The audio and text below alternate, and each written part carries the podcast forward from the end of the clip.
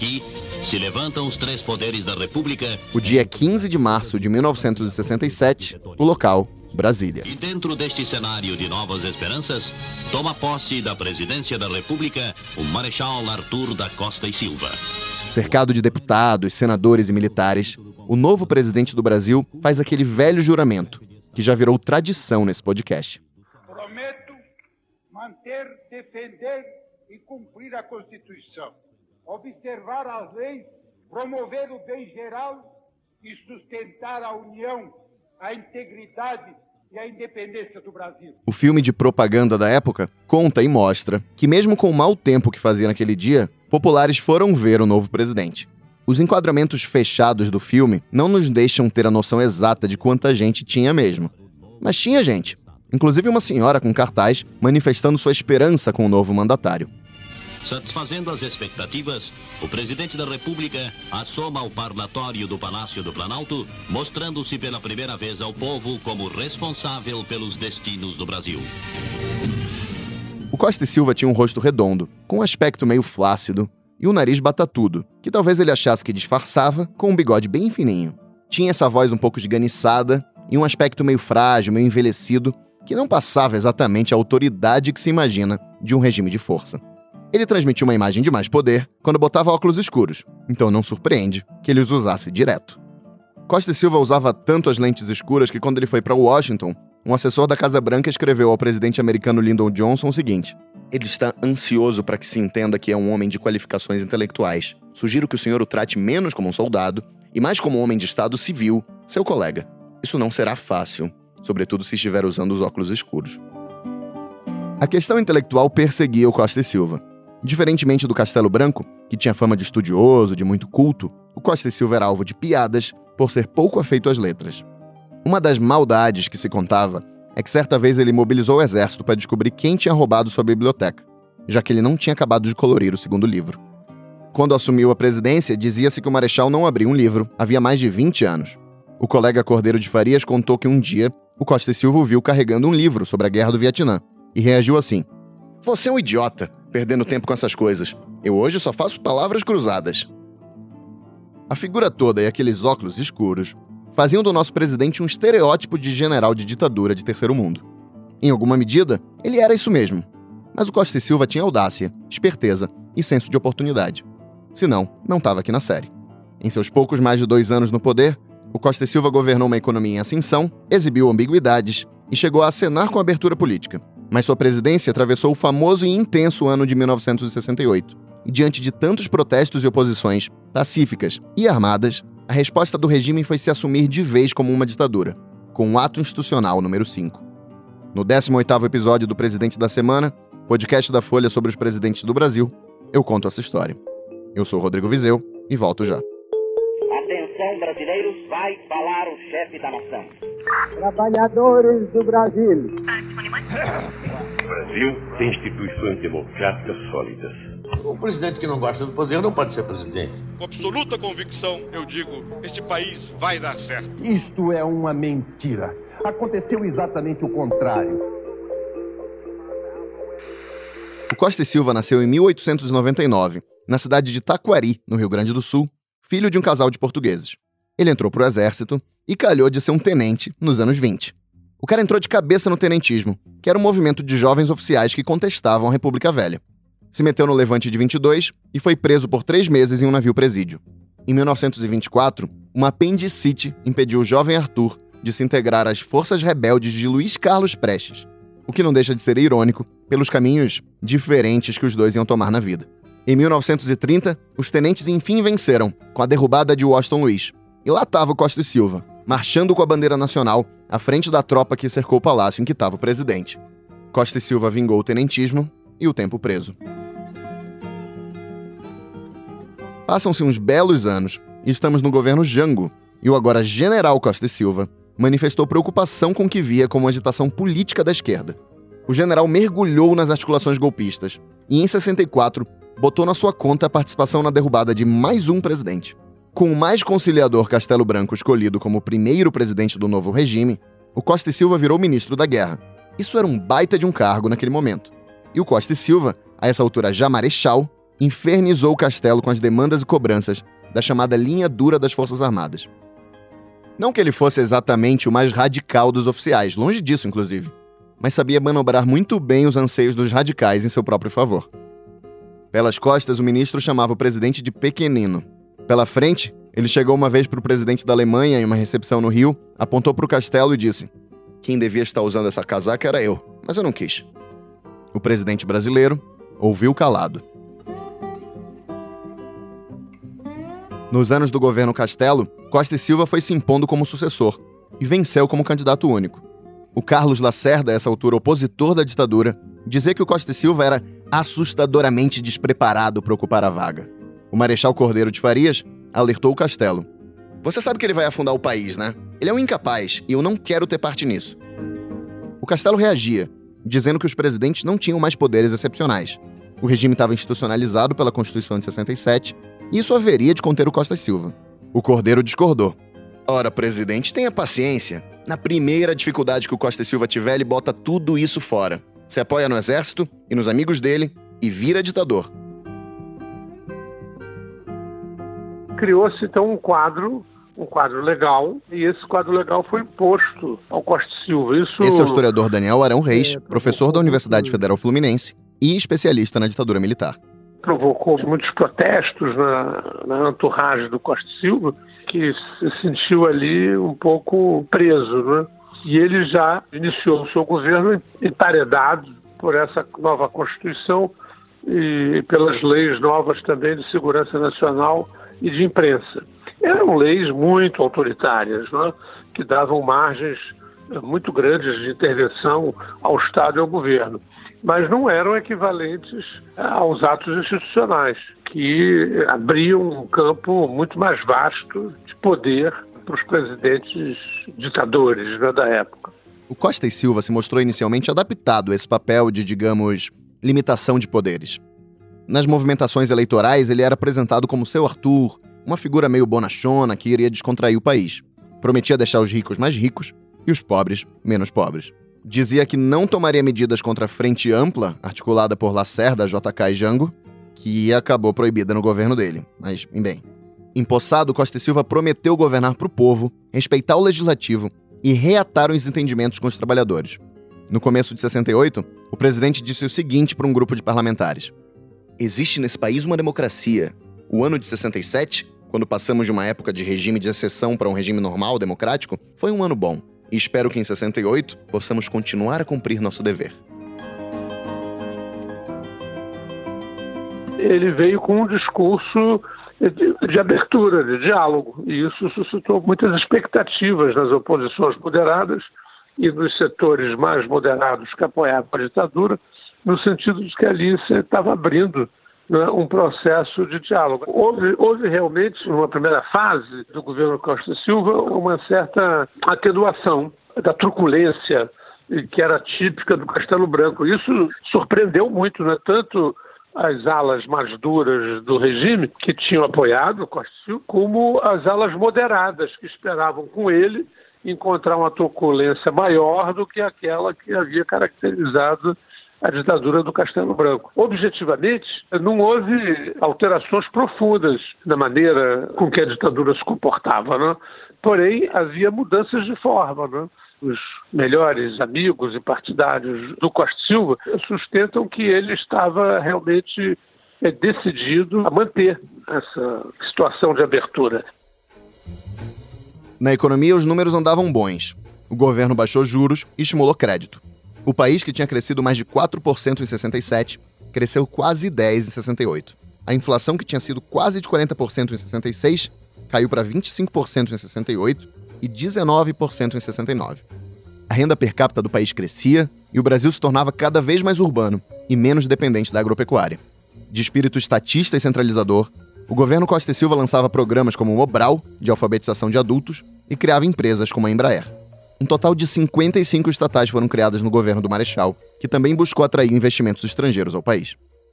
Havemos de vencer com empreendimentos dessa ordem, sem demagogia, sem promessas vãs, fazendo e proporcionando empregos para o brasileiro. A fazenda era chefiada pelo jovem economista Antônio Delfim Neto, que controlava preços e mantinha a política de estrito controle de salários. E aí a gente entra numa das questões que movimentaram as ruas do país em 68, que era a insatisfação com a política salarial do governo. Já que o presidente falava em democracia, a população começava a agir como se numa democracia estivesse.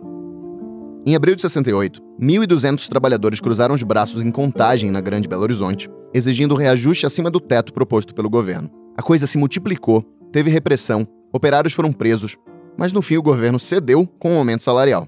Mas 68 foi bem mais do que isso. Foi o ano que ficou conhecido por protestos e contestações do poder pelo mundo inteiro. O símbolo dessa época foi o mês de maio na França, em que estudantes tomaram as ruas, formando barricadas contra a polícia. Era uma coisa bem caótica, anárquica, com slogans como é proibido proibir, e um outro que dizia assim: a humanidade só será feliz quando o último capitalista for enforcado com as tripas do último esquerdista. Olha só. Mas simplificando muito, o espírito do tempo era de uma juventude que questionava tudo e todos, atirando para tudo que é lado. As pessoas mais velhas, o sistema capitalista, os partidos de esquerda de sempre e os valores tradicionais da sociedade. A coisa se multiplicou por outros países da Europa e atravessou a cortina de ferro, com contestações populares no leste europeu contra a União Soviética. Esse espírito também atravessou o Atlântico. Só que aqui. Tinha Costa e Silva. Depois de um desses protestos, o Marechal avisou: Enquanto eu estiver aqui, não permitirei que o Rio se transforme em uma nova Paris. O ministro do Trabalho, Jarbas Passarinho, deu outro recado: O Rio Tietê não é o Rio Sena. Uma primeira onda de protestos contra o governo em 68 estourou em março, após um estudante secundarista, o meu conterrâneo paraense Edson Luiz de Lima Souto, ser morto com um tiro no peito pela PM da Guanabara durante um protesto. O Edson Luiz não era uma liderança entre os alunos, mas estava participando de uma manifestação para pedir melhores condições no restaurante estudantil Calabouço, no Rio. Um cortejo de 50 mil pessoas acompanhou o corpo do menino até o cemitério. A missa de sétimo dia na Igreja da Candelária foi um dos maiores atos até então de contestação ao regime instalado em 64. Entre as palavras de ordem estava: matar um estudante podia ser seu filho.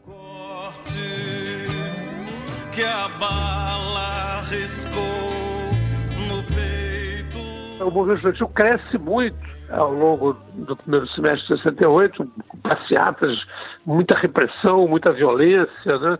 e, e isso vai desgastando aquela política chamada do diálogo do governo. O movimento estudantil estava em plena ofensiva, aproveitando-se as margens né, que haviam sido concedidas, inclusive com apoio de setores da opinião pública que haviam, inclusive, apoiado o golpe, mas que eh, se desencantavam né, daquela permanência prolongada dos militares no poder. Né? Na época, a imprensa, não toda ela, né, mas uma parte dela, importante apoiar. É, não dizia que apoiava o movimento estudantil, mas repercutia as passeatas, né? e, e isso ia desgastando o governo.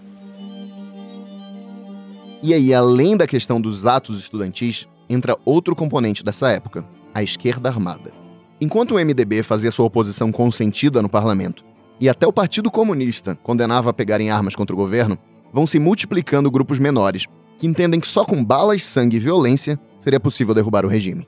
Eram tempos de Guerra Fria, de capitalismo contra comunismo e de pouco espaço para moderação.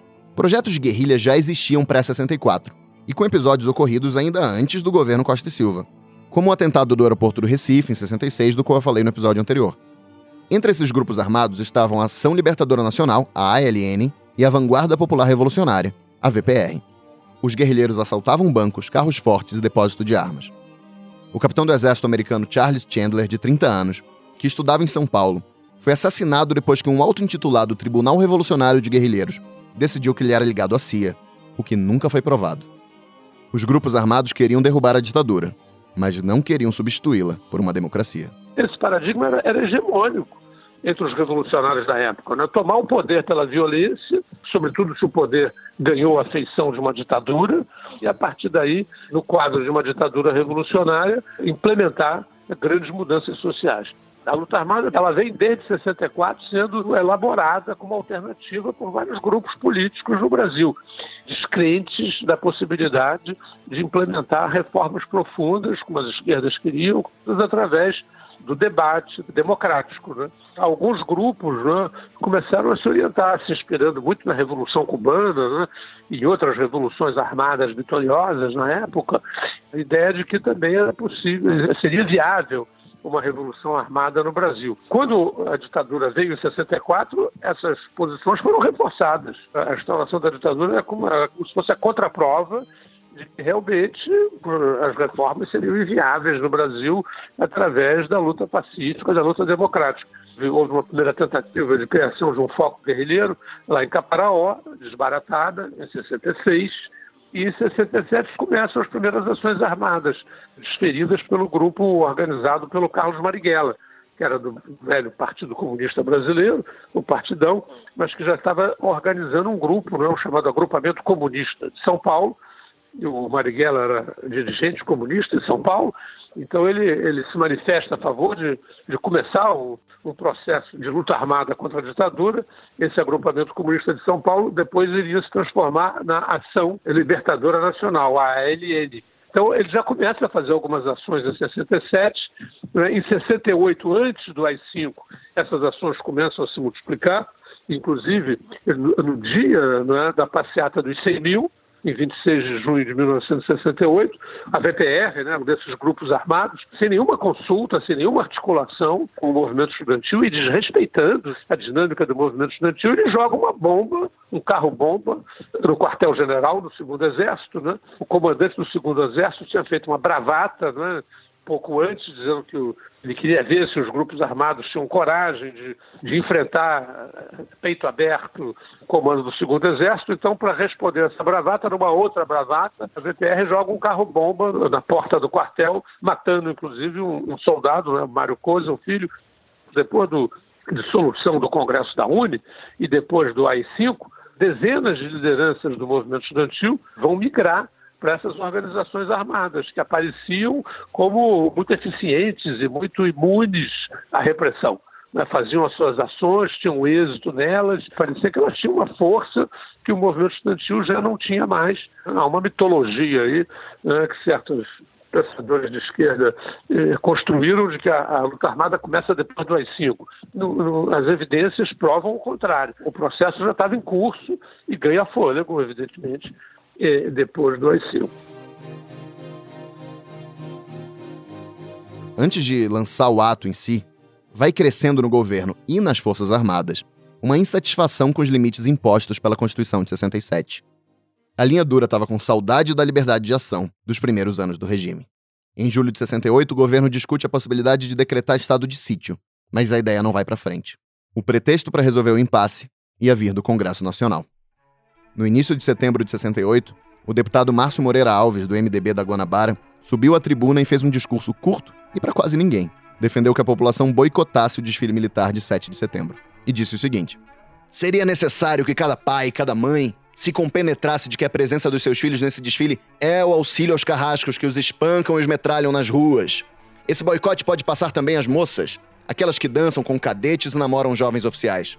Os militares se disseram ofendidos o governo quis que a Câmara desse autorização para que o Moreira Alves fosse processado. O líder do MDB, o deputado paulista Mário Covas, saiu em defesa do colega. Entende o movimento democrático brasileiro que o atual governo, sem ter encontrado condições, por ausência de competência inclusive, para a abordagem dos grandes problemas nacionais e para a sua efetiva solução, tem procurado responder a esta impossibilidade através de um exacerbamento no seu suporte militar. A Câmara botou o pedido de licença em votação no dia 12 de dezembro de 68. A mesa vai proclamar o resultado da votação. Sim, 141 senhores deputados. Não, 216. Brancos, 12. Total, 369. O projeto foi rejeitado. Vai o arquivo. O dia 12 foi a véspera da edição do Ato Institucional número 5. Às 5 da tarde daquela sexta-feira, 13 de dezembro, o presidente Costa e Silva seguiu para uma reunião em uma sala bem decorada do Palácio Laranjeiras, construído no início do século XX e que hoje é a residência oficial do governador do Rio. O Marechal tinha reunido ali o Conselho de Segurança Nacional, formado pelos principais nomes do governo. O alto escalão do regime se sentou em volta de uma mesa retangular, de bordas arredondadas. Em cima dessa mesa estavam cinzeiros de vidro e microfones, que gravariam a reunião, e além dela, as sirenes de polícia ao fundo. Também estavam em cima da mesa cópias do novo ato do governo, elaborado pelo ministro da Justiça, Luiz Antônio da Gama e Silva. Cada membro do conselho recebeu uma cópia desse documento. O presidente Costa e Silva ficou na cabeceira da mesa. Tinha de um lado o ministro Gama e Silva e do outro o vice-presidente Pedro Aleixo, político e advogado mineiro filiado à Arena. O presidente da República, que se considera ainda um legítimo representante da Revolução de 1974, 31 de março, desde um momento crítico em que ele tem que tomar uma decisão optativa. Ou a revolução continua, ou a revolução se desagrega.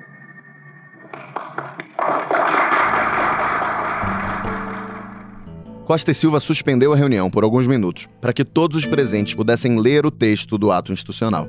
O AI-5 tinha 12 artigos e não deixava dúvidas de que a partir dali o regime podia fazer o que bem entendesse.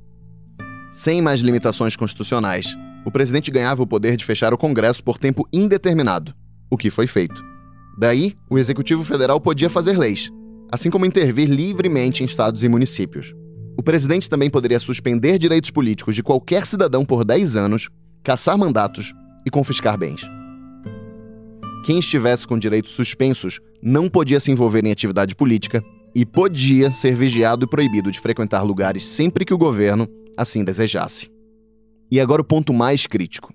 A partir da aprovação do AI-5, ficaria suspensa a garantia de habeas corpus para, entre outros, crimes que o governo entendesse que eram políticos ou contra a segurança nacional. Sem possibilidade de recorrer à justiça para ganhar a liberdade, quem fosse definido como inimigo do Estado ficava à mercê das forças policiais. Aí chegou a hora dos membros do conselho opinarem. Naquela reunião do Laranjeiras, o primeiro a votar foi o vice-presidente Aleixo, o único a se opor à medida. Pelo ato institucional, o que me parece, adotado esse caminho, o que nós estamos é com uma aparente ressalva da existência dos vestígios de poderes constitucionais existentes em virtude da Constituição de 24 de janeiro de 1967, é instituindo um processo equivalente a uma própria ditadura. O chanceler Magalhães Pinto, ex-governador de Minas e um dos líderes civis do golpe de 64, votou a favor. O que é mantê-la.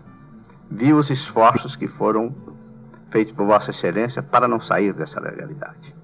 Eu também confesso, como vice-presidente da República, que realmente, com este ato, nós estamos instituindo uma ditadura. E acho que, se ela é necessária, devemos tomar a responsabilidade de fazê-la. O ministro do Trabalho, Jarbas Passarinho, foi ainda mais a favor. Sei que a Vossa Excelência repugna, como a mim, e creio que a todos os membros desse Conselho, enveredar pelo caminho da ditadura pura e simples. Mas me parece que claramente é esta que está diante de nós. Eu seria é, menos cauteloso do que o próprio ministro das Relações Exteriores quando disse que não sabe se o que restou caracterizaria é, a nossa ordem jurídica como não sendo ditatorial, eu admitiria que ela é ditatorial. Mas as favas, senhor presidente, neste momento, todos, todos os escrúpulos de consciência. Delfim Neto, da Fazenda, foi ousado e disse que o governo poderia ter ido ainda mais longe. Eu estou plenamente de acordo com a proposição que está sendo analisada no Conselho.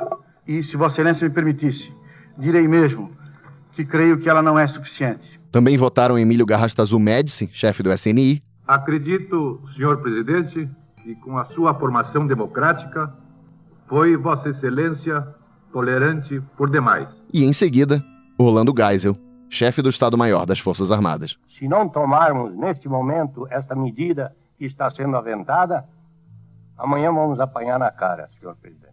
Aí mais ministros foram opinando e a coisa, que já estava decidida desde o início, né, convenhamos, ficou formalizada. O AI-5 estava aprovado e o Costa e Silva concluiu a reunião. Eu confesso que é com verdadeira violência aos meus princípios e ideias que adoto uma medida como essa. Mas adoto porque estou convencido que é do interesse do país, é do interesse nacional que ponhamos um basta à contra-revolução. O AI-5 basicamente se sobrepunha à Constituição e dava amplos poderes ao presidente da República. O ato não tinha prazo de validade e abria uma avenida para o governo caçar à vontade, censurar à vontade e prender à vontade. Nesse último ponto, uma outra avenida de possibilidade se abria, a da tortura. Conta-se que o ministro Gama e Silva foi questionar o Pedro Aleixo sobre a oposição do vice ao AI-5, perguntando se ele desconfiava das mãos honradas do Costa e Silva. O Aleixo respondeu: Das mãos honradas do presidente eu não desconfio. Eu desconfio é do guarda da esquina. Emissoras e redações foram ocupadas por censores. Com a carta branca nas mãos, o governo prendeu JK, Lacerda e até o advogado conservador e anticomunista Sobral Pinto, que andava criticando o governo. Também foram presos artistas como Marília Pera, Caetano Veloso e Gilberto Gil. A caça às bruxas se estendeu, por meio de aposentadorias compulsórias, às universidades, ao Itamaraty e até ao Supremo Tribunal Federal. Se a luta armada já existia antes do AI-5, se intensificou a partir dele, assim como se intensificou o sistema de repressão do governo. Sob a presidência Costa e Silva, a máquina do regime ganhou o Centro de Informações do Exército e a Operação Bandeirante, formado por oficiais militares e policiais focados em centralizar as investigações e interrogatórios e desmantelar os grupos guerrilheiros. A OBAN, como ela era conhecida, foi financiada por empresários brasileiros e executivos de multinacionais. Para muita gente, a solução foi deixar o país.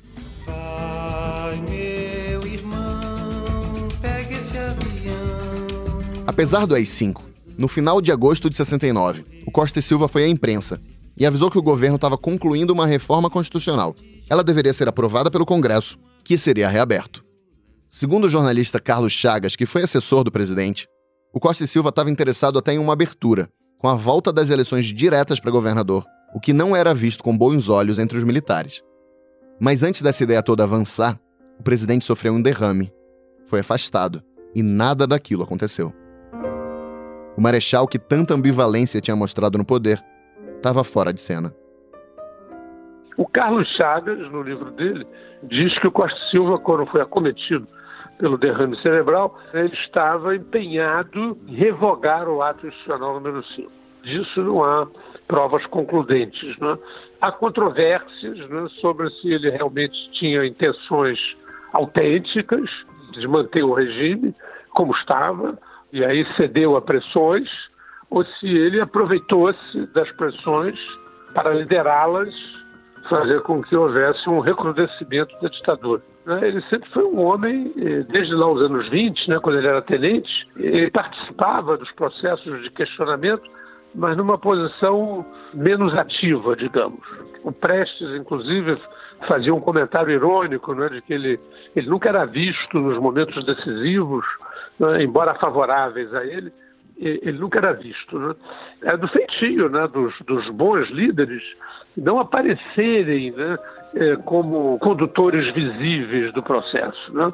Muitas vezes preferem, Getúlio era mestre disso, né, se apresentar como um homem que vem empurrado por um fluxo irresistível que o coloca lá na crista da onda. Né? Então, o Silva apareceu também com esse feitio, né? Como um homem que menos queria e mais era, era empurrado a assumir, né, como a gente fala ironicamente, docemente constrangido né, aquela posição é, de liderança, de chefia. E isso, de certo modo, se reproduz na edição do ato institucional número 5. Né? É uma liderança que é forte, que conduz, ou aquela que é apenas docemente constrangida, imposta a assumir um papel que, no fundo, não era do seu desejo. Né? Ele era um homem eh, intelectualmente muito limitado, e isso favorece muitas vezes a ideia de que ele não tomava iniciativas claras e se deixava levar pelo fluxo de uma corrente né, eh, mais dura. Existe eh, entre os seus partidários uma discussão a respeito de que ele era um cara afável, do diálogo, né, aberto. Né? aparece também o outro lado, né? uma espécie de o médico e o monstro. Né? Tem essa dupla personalidade aí, né? a sua truculência né? na, na, época do golpe, e depois na junta, encabeçando essa linha dura. Né? Fica essa imagem assim de, de dupla personalidade, digamos. Presidente até 31 de agosto. Arthur da Costa e Silva morreu pouco depois, em dezembro de 69. No seu lugar não assumiu o vice Pedro Aleixo, como mandava a Constituição. Uma junta formada pelos ministros militares passou a governar o país. Sob o governo dessa junta, a esquerda armada ia praticar um dos atos mais cinematográficos de desafio à ditadura militar. Eu conto como foi isso e como foi a resposta do governo à esquerda no próximo episódio do Presidente da Semana.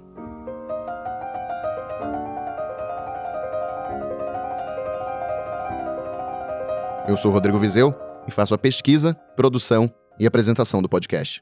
O Vitor Parolin é responsável pela direção de som e pela edição de som. A Mariana Goulart ajudou na produção sonora. Até a próxima!